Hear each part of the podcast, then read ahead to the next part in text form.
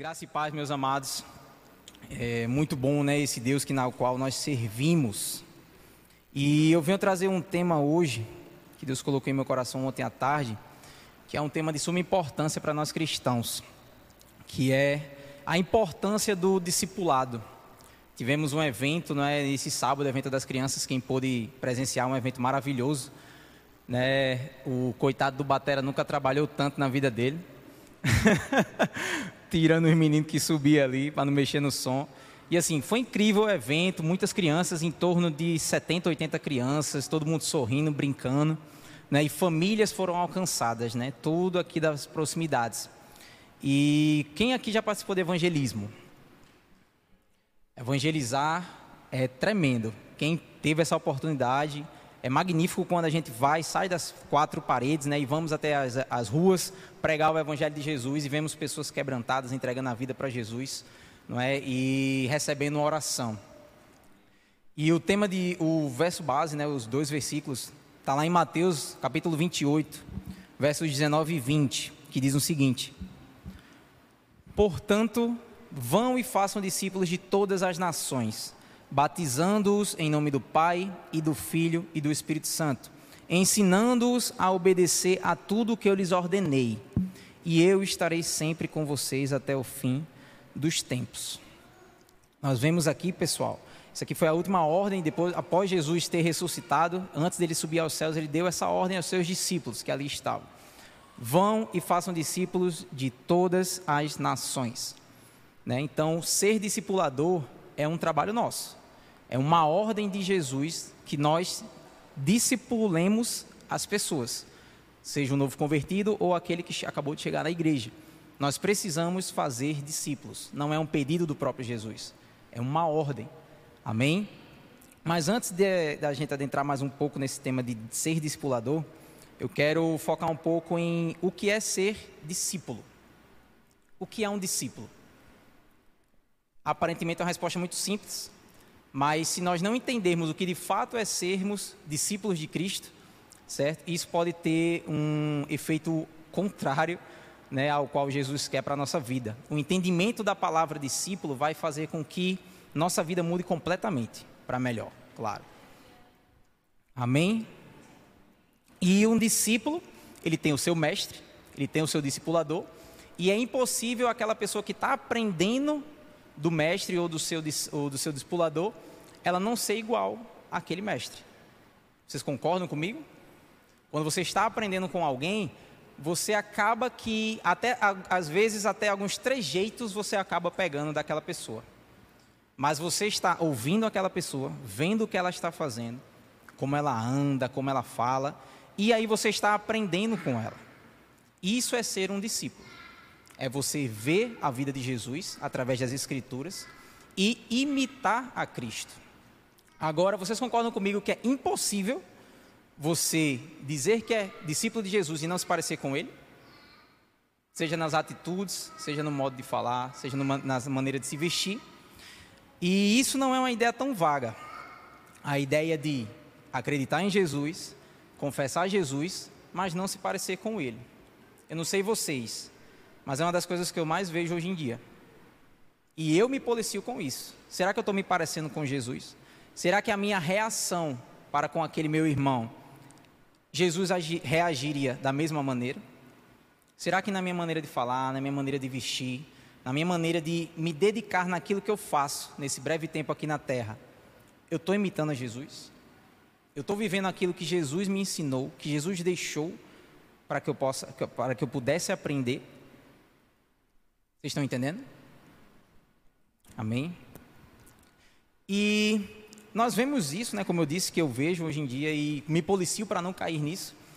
Mas se a gente vê isso dentro da própria igreja, né, acredita aqui que todos são cristãos, de quem é a culpa?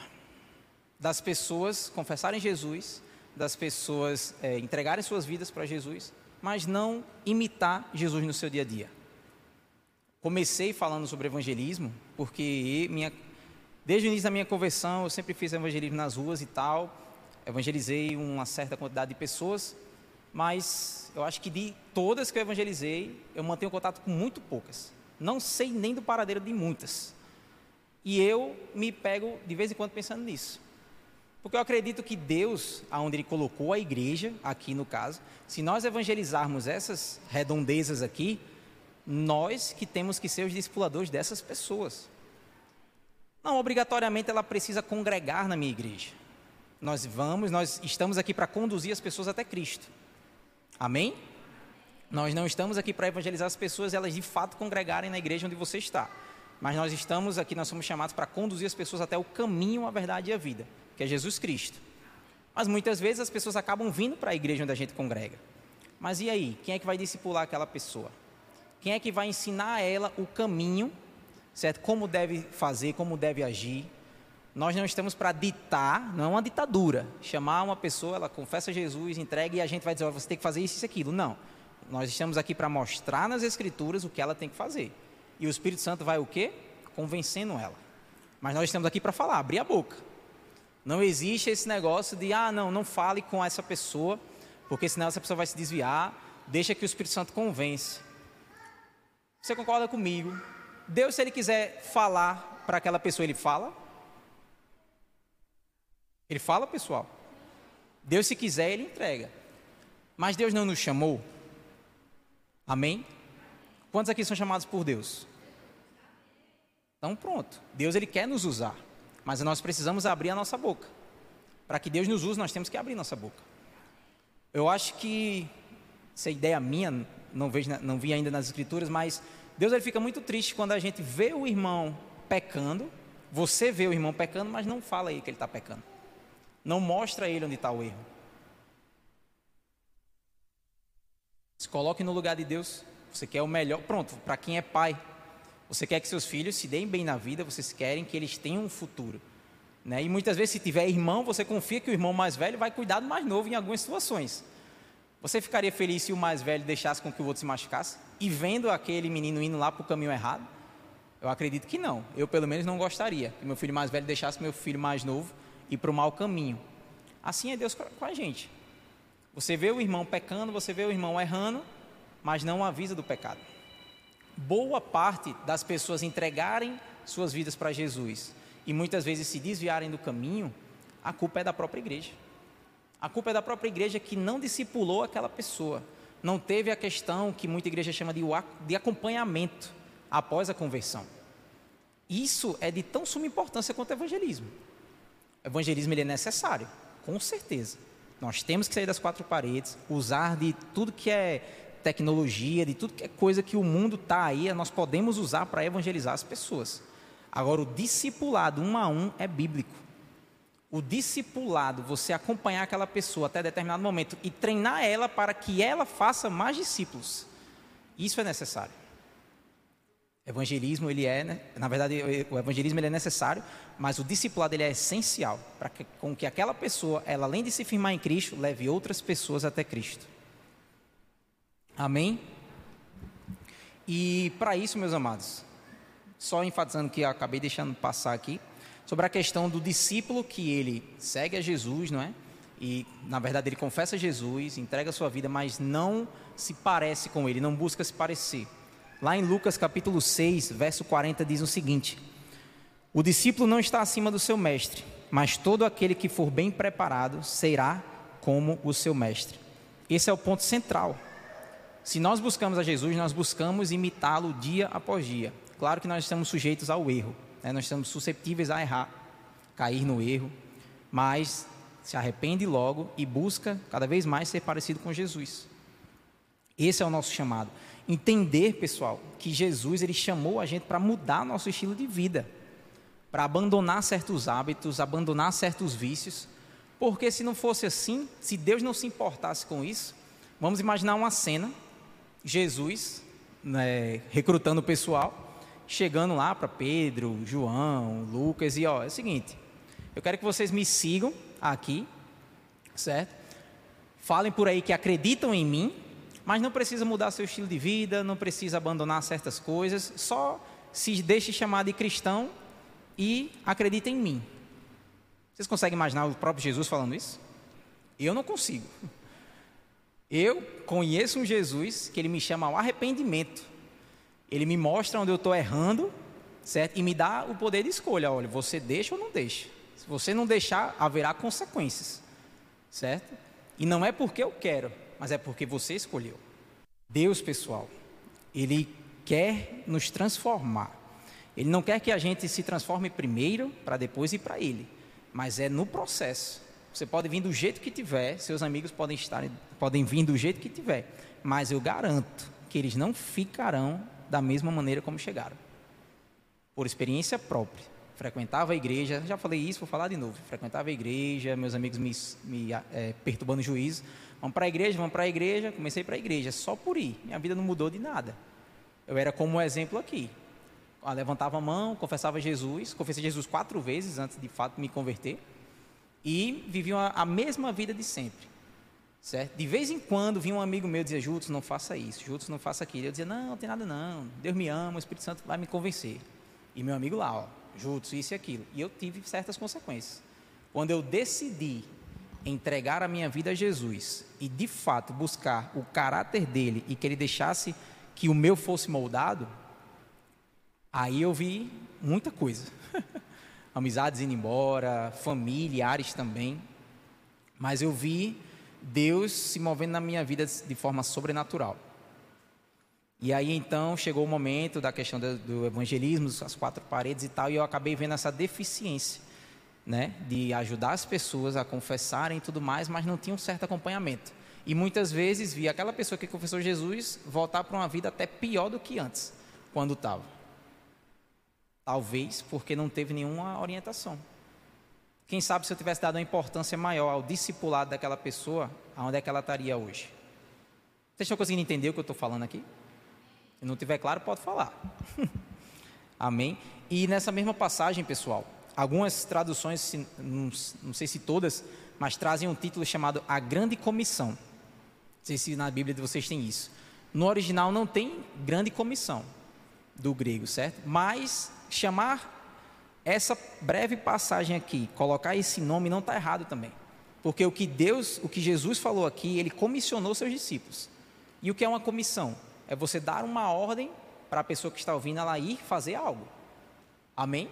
Então Jesus ele comissionou seus discípulos, olha, vão lá, façam discípulos de todas as nações, certo? E batizem no nome do Pai, do Filho e do Espírito Santo. Falou outras coisas lá. Convido vocês depois a ler, ler e meditar em Mateus 28 certo? E só que muitas vezes as pessoas a, a, acham, leem essa passagem, né? Olha, vão lá, façam discípulos e tal, e meio que como é que eu posso falar? Elas limitam esse chamado a alguns títulos, por assim dizer, da igreja. Acham que só quem tem que fazer discípulos é o pastor, só quem tem que fazer discípulos é aquela pessoa que fez escolas e mais escolas e não sei o que, lá vai e ela está apta para fazer discípulos, ou algum missionário em campo de missão. Mas você já parou para pensar que e essa, esse chamado, essa comissão aqui que Jesus pôs, certo? É para você? Independente do seu cargo da igreja, independente do seu título aí fora? Jesus ele chamou todos. pastor Tassos vive falando aqui que se você não sabe o seu chamado, está claro nas escrituras é ser um seguidor de Jesus Cristo e pregar a palavra do Evangelho, da salvação. Esse é o seu chamado. Pastor, apóstolo, mestre, profeta, isso aí são outras coisas, certo? Para se ver lá na frente. Mas o seu chamado primário, assim, é pregar o Evangelho. Todo cristão é um missionário. Como disse S. Lewis, todo cristão ou é um missionário ou é um impostor. Olha aí. Uma vez eu li um livro sobre essa questão de discipular as pessoas, de, de pregar o evangelho. Se vocês conhecem o T.L. Osborne, ele já está na glória com o Senhor, grande evangelista. E ele disse assim num livro que ele estava incomodado com essa coisa de evangelismo e queria que queria que Deus fizesse mais e não sei o quê. E Deus começou a falar com ele sobre o discipulado, né, e tal. E ele começou a pensar como os discípulos faziam na época de Jesus, né? Naquela época que Deus, ele, Jesus ele comissionou os discípulos, como eles faziam para pregar o evangelho. E aí ele deu um exemplo muito bacana, eu não sei se vocês já tiveram essa visita na casa de vocês, de meio-dia, alguém batendo na sua porta, dizendo que quer falar da palavra de Deus. Vocês já tiveram isso aí? Eu tive na, minha, na casa da minha mãe demais, só que eu não abri nenhuma porta dessa. não abri nenhuma porta dessa, ah, nós somos as testemunhas e tal e tal, e querendo falar da palavra de Deus. E eu digo, não, não tem comida, pode sair, vá-se embora. Então, assim, mas olha só, aí ele disse: olhem essas pessoas e aprendam com elas. É, naquela época de Jesus, do, da primeira igreja, né? Tinha internet, tinha telefone? Não tinha. Como o evangelho era pregado? De porta em porta, nas praças. Os discípulos paravam nas praças e começavam a falar. E ó, estava nem aí se os soldados iam atrás deles ou não. Eu sei que o evangelho estava sendo pregado e vidas estavam sendo entregues para Jesus. Nós vemos isso em Atos. Amém? E aí, então, assim, se tem um aprendizado para tirar desse pessoal, é isso. Porque a gente não vai mais, não faz mais isso. Muitas vezes até o vizinho que a gente conhece. Um exemplo disso, se assim eu posso usar, no caso Erivânia, a mãe da pastora, convidou você para conhecer a igreja, não foi assim? E olha aí, Erivânia hoje está aqui. Mas já pensou se a dona Virgínia não tivesse feito o convite? Não estou dizendo que Erivânia se perdeu nada, não. Mas eu estou dizendo assim, tipo, se ela não tivesse feito convite, quando é que Erivânia de fato ia meio que atentar para ir para a igreja, né? Isso eu não sei se você estava indo, né? Mas enfim. Dona Virgínia foi lá e teve a atitude. Ó, oh, vamos lá conhecer a igreja e tal. E o seu vizinho, por que você não chama para vir conhecer a igreja? E aquele seu amigo que todo dia você manda uma mensagem, quer saber como ele está, conversa de N coisas, mas não manda uma passagem, não pergunta se ele quer uma oração, se ele está passando por alguma dificuldade. Às vezes o Espírito Santo falou com você certa situação, Deus ele lhe abençoou com palavra de sabedoria, palavra de conhecimento sobre alguma situação que aquela pessoa está passando e você, por medo ou não, não sei qual motivo, não entregou para aquela pessoa. E aí? O evangelho ele tem que ser um a um, pessoal. Nós temos que estar constantemente treinando as pessoas, discipulando elas no, nos caminhos do Senhor, claro. Isso é um chamado para todos, não é para pastor, não é para é, diácono, não é para presbítero apenas, é para todos. Amém? E uma coisa que nós também precisamos sondar o nosso coração, quando a gente tiver esse entendimento de discipulador, é se perguntar o porquê você está fazendo aquilo. Por que você quer ser um discipulador? Porque você quer ter discípulos. Porque a motivação errada pode levar a gente a um abismo. Deus ele não quer que a gente faça as coisas apenas por aparência. Amém? Porque se fosse por aparência, os fariseus, por exemplo, eles estariam no hall da fama dos heróis da fé. Porque os fariseus faziam tudo que a palavra dizia. Oravam, jejuavam, espalhavam aí que estava isso e aquilo, mas e aí? Estavam certos? A intenção do coração deles. Deus ele não quer atividade religiosa. Se você, se a gente for fazer alguma coisa na igreja e a motivação do nosso coração estiver errada, mirando a algum lugar, mirando ser reconhecido, certo? Você pode até ser reconhecido, você pode até conquistar aquele lugar que você está querendo, mas não está agradando a Deus. Aquilo ali é como se fosse um sepulcro caiado para o Senhor. Se não tiver a motivação certa, pessoal. Amém? Então nós temos que fazer tudo com amor. Tudo por amor. Ao pastor, ao diácono, não primeiramente. Primeiro a Deus. Porque o pastor, o diácono, o presbítero, eles vão errar. E aí, se a gente tiver com os olhos nas pessoas, nós vamos ficar tristes, nós vamos ficar chateados, vamos descer a lenha na igreja e aí Deus o livre sabe qual é para onde a gente vai. Mas nós temos que estar com nossos olhos no Senhor. Tudo que a gente for fazer tem que ser como para o Senhor, com perfeição, com excelência, sem buscar reconhecimento, porque Deus já nos reconhece. Amém? E é dele que vem a recompensa. A gente não tem que mirar a recompensa de Deus, ela é automática, você faz e ela vai vir de uma maneira ou de outra. Agora, basta com que a gente esteja com a intenção do coração correta, nosso coração alinhado com o que Deus quer. Vamos abrir lá em 1 Coríntios, capítulo 13, dos versos 1 a 3, que diz o seguinte: Ainda que eu fale línguas, as línguas dos homens e dos anjos, se não tiver amor, serei como o sino que ressoa ou como o prato que retine. Ainda que eu tenha o dom de profecia e saiba todos os mistérios e todo o conhecimento, e tenha uma fé capaz de mover montanhas, mas não tiver amor, nada serei.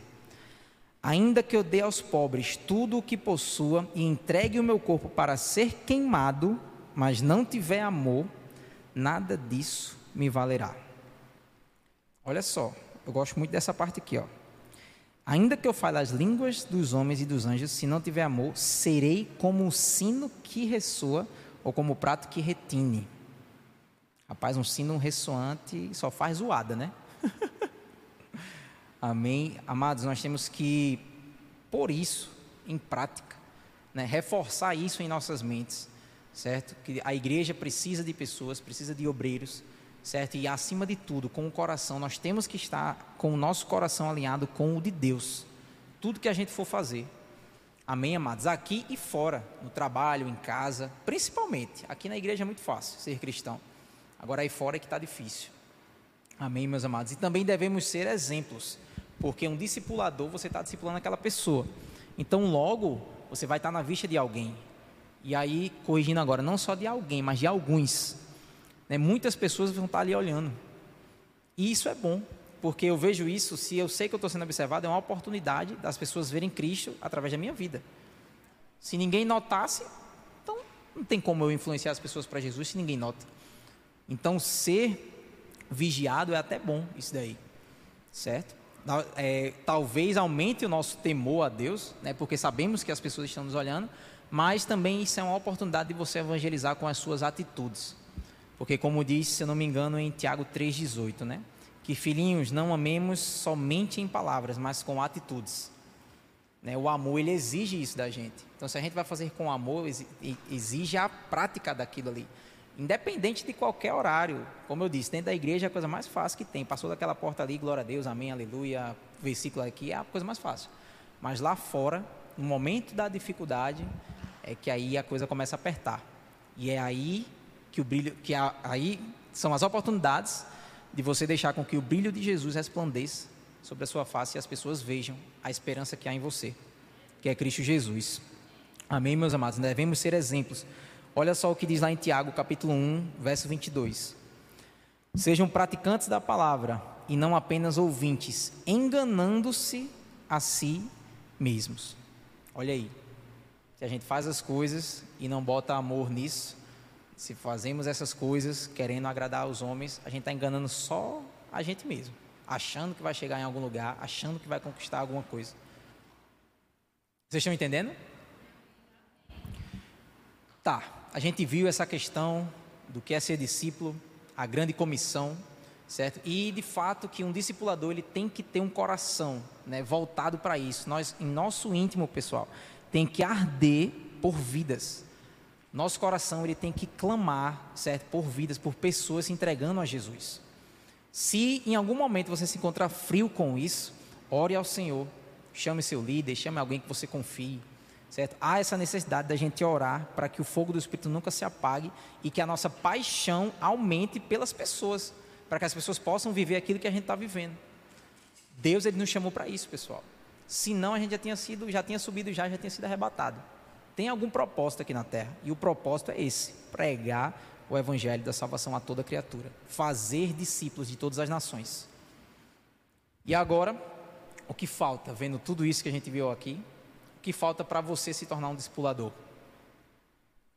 Aqui na igreja nós temos um programa de 12 semanas, certo? Alguns até, alguns já fizeram, outros estão fazendo, né? Para você, você vai ser discipulado e a partir desse momento, quando acabar as 12 semanas, você pode continuar o seu discipulado com o seu líder, mas após isso você vai ser designado para outra pessoa, para você ensinar essa pessoa também.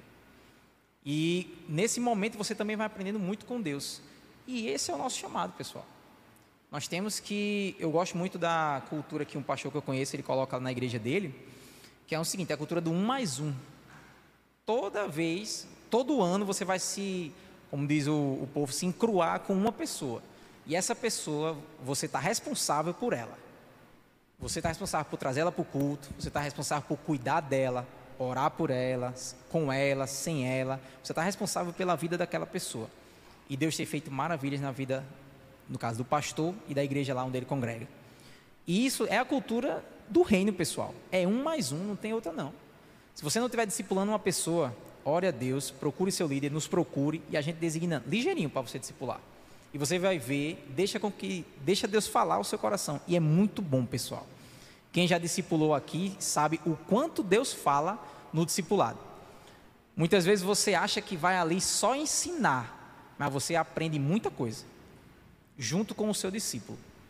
Amém, meus amados? Queria chamar vocês a ficar de pé, vamos orar. E só lembrando, pessoal, evangelizar é preciso. Inclusive, abrir um parênteses, nós vamos voltar com o evangelismo aqui na igreja. Próxima semana vai ter um treinamento e eu convido a igreja. Se você não sabe se você tem uma chamada, não venha. Eu convido você a vir e ver esse treinamento e deixa Deus falar. Certo? É o treinamento para que a gente possa sair aqui das quatro paredes e façamos o que Deus nos chamou para fazer. Amém? Evangelizar ele é preciso, mas o discipular ele é essencial para a vida daquelas pessoas evangelizadas. Vamos orar. Querido Deus e amado Pai, nós te agradecemos, Senhor, pela tua palavra, Deus. Obrigado, Pai, porque essa palavra, Deus, é um manual para que nós possamos passar esse breve tempo aqui na terra, Pai, sabendo o que o Senhor quer para nossas vidas. Muito obrigado, Pai, pelo livre acesso que temos à tua presença Pai, muito obrigado, Deus, por essa oportunidade, Deus. Por essa oportunidade, Pai, de, ao mesmo tempo que aprendemos com o Senhor, Pai, o privilégio de ensinar a Tua palavra, Deus. Muito obrigado porque o Senhor não escolhe os capacitados, Pai, mas o Senhor capacita aqueles que o Senhor chama, Deus. E somos chamados, Pai. Somos chamados, Pai, a liderar nações, Pai, a discipular pessoas, Pai, a conduzi-las, Senhor, ao Teu Evangelho, Pai. Evangelho esse, Pai, que é a única verdade, Pai, não há outra, Deus. Muito obrigado, Pai, pelo Espírito Santo que o Senhor colocou em nós. Obrigado pelo espírito de ousadia para pregar o teu evangelho. Obrigado, Deus, porque Pai, eu já estou vendo, Pai, nós orando, Senhor, pelas pessoas, as pessoas, Pai, se voltando para os teus caminhos, entregando suas vidas a ti, Pai. Em nome de Jesus. Obrigado porque breve é a tua vinda, Deus, e queremos, Pai, multiplicar esses dons, multiplicar o teu reino, Deus, aqui na terra. Queremos manifestá-lo, Senhor, nesse lugar. Muito obrigado, Jesus. E é no nome poderoso, Pai, do teu filho, Jesus Cristo, que nós oramos. Amém.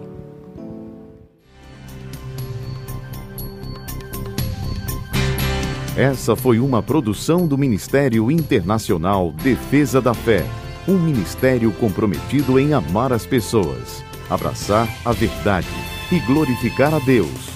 Para saber mais sobre o que fazemos, acesse defesadafé.org.